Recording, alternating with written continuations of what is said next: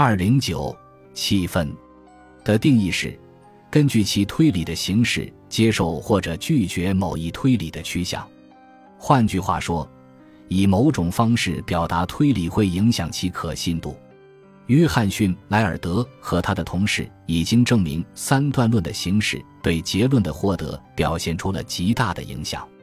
特别是对于以下形式的三段论：一些父母是科学家，所有的科学家都是开车的人。人们更容易得出的结论是一些父母是开车的人，而不是同样有效的一些开车的人是父母。用我们一直使用的符号语言来说。就是 A B B C 三段论更容易得出 A C 结论，而 B A C B 三段论更容易得出 C A 结论。虽然这些在结构上看起来差不多，但实际上不同的组合会创造出不一样的氛围，从而导致不一样的结论。克莱蒙和等人做了一项有趣的研究，把逻辑推理和日常知识及心理表象联系起来。简而言之。实验者为三段论中的各个项设置了不同的形象性，为条件性表述设置了不同的关联性程度。根据我们对心理表象的讨论，你也许能回想出各单词因其形象性不同而不同，指的是两项行为形成某种关系的容易程度或自然程度。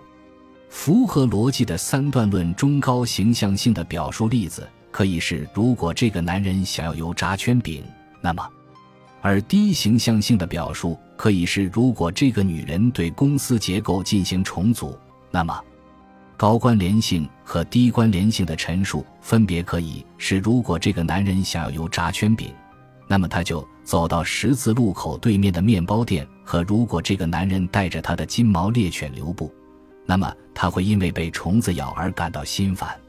三段论问题中会用到所有四种可能的表述组合。克莱蒙他们发现，高形象性、高关联性的表述组成的三段论，其解决成功率要显著的高于其他形式的三段论。我们知道，形象性和关联性对形成现实的内在表征影响甚大，再加上前面约翰逊·莱尔德的理论模型。这使我们觉得克莱蒙等人的发现似乎是一个符合逻辑的结论。鲍尔和约翰逊·莱尔德进一步证明了按逻辑解决问题的过程中图解和表象的作用。他们采用了下面这种复杂的演绎逻辑问题：二在塔科马，或聚在亚特兰大，或两者都对；聚在亚特兰大，或者 P 在费城，或两者都对。下面这个结论有效吗？聚在亚特兰大，或二在塔科马，且 P 在费城。如果你像该研究中的大多数参与者一样，你就会发现很难验证这个结论。现在试着在图示三点二的帮助下让该问题直观化。该图示是一种道路图，参与者只有把各形状插入路径的插槽，才能从图的左边移动到右边。当一条路径完整后，就能完成移动，因此，如果聚在亚特兰大，就能顺利通过那个区域。聚可能在亚特兰大，可能在西雅图，也可能两个地方都不在。一项研究发现，如果用图示的形式呈现这类问题，比起用文字呈现该问题，本科学生解决问题的速度更快，且得出的有效结论也更多。从该实验中，我们也许能得出如下重要结论：未经逻辑训练的人，就像大多数人一样，倾向于通过构建情境模型或者画出能清楚显示其关系的图示来进行推理。有关三段论的研究表明，人们往往首先形成对两个前提的内部表征，有时候是想象出来的表征，在此基础上得出三段论问题的结论。一旦形成了这些内部表征，就有可能把逻辑思维应用到这些表征上。如果表征偏向于证实，那么对结论进行逻辑检验时，就要尝试在前提和结论之间开辟通道。内容，因为在保持推理形式不变的同时改变推理的内容是可行的，后者也就成为分析思维过程的有用工具。看下面的三段论：所有的人都终有一死。苏格拉底是一个人，因此苏格拉底终有一死。可以通过以下形式相同但内容相异的三段论来对其进行评判：所有的人都终有一死。希特勒是一个人，因此希特勒终有一死。如果这些三段论的前提都为真，那么结论也为真，尽管其中一个结论比另一个结论让人更难以接受。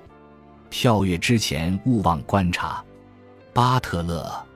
判断某一推理的有效性时的内容效应提醒我们：认知过程是复杂的，在很大程度上受到存储在常识记忆中的知识的影响。通关本书，我们已经看到了大量例子，来说明常识记忆中的信息如何影响被感知、编码、存储及转换的信息的性质。那么，有关我们已知事物的三段论陈述，其有效性的判定可能反映了常识记忆的内容，也就不足为奇了。如果无效三段论的结论和判断者的态度一致，判断者就趋向于接受该结论。詹尼斯等人对这种倾向进行了检验，在他们的实验中，要求研究生判断推理的可靠性。在这里的可靠性可以定义为从前提中得出的符合逻辑的结论。实验中使用到的一些陈述如下所示：许多色彩鲜艳的蛇有毒，铜头蝮蛇不是色彩鲜艳的，所以铜头蝮蛇不是有毒的蛇。毫无疑问，一些麻醉药是有毒的，所有牌子的啤酒含有酒精这种麻醉药，所以。一些牌子的啤酒是有毒的，所有有毒的东西是苦的，身不是苦的，所以身不是有毒的。在参与者对每个三段论做出同意或不同意的判断后，要求他们重读结论，并说出是同意还是不同意该结论。结果显示，参与者往往会因为对结论的偏向而犯错。在做出符合逻辑的演绎推理的过程中，犯错方式不止一种。我们将会考虑其中的几种。不要跟我摆事实，我已经有结论了。一名。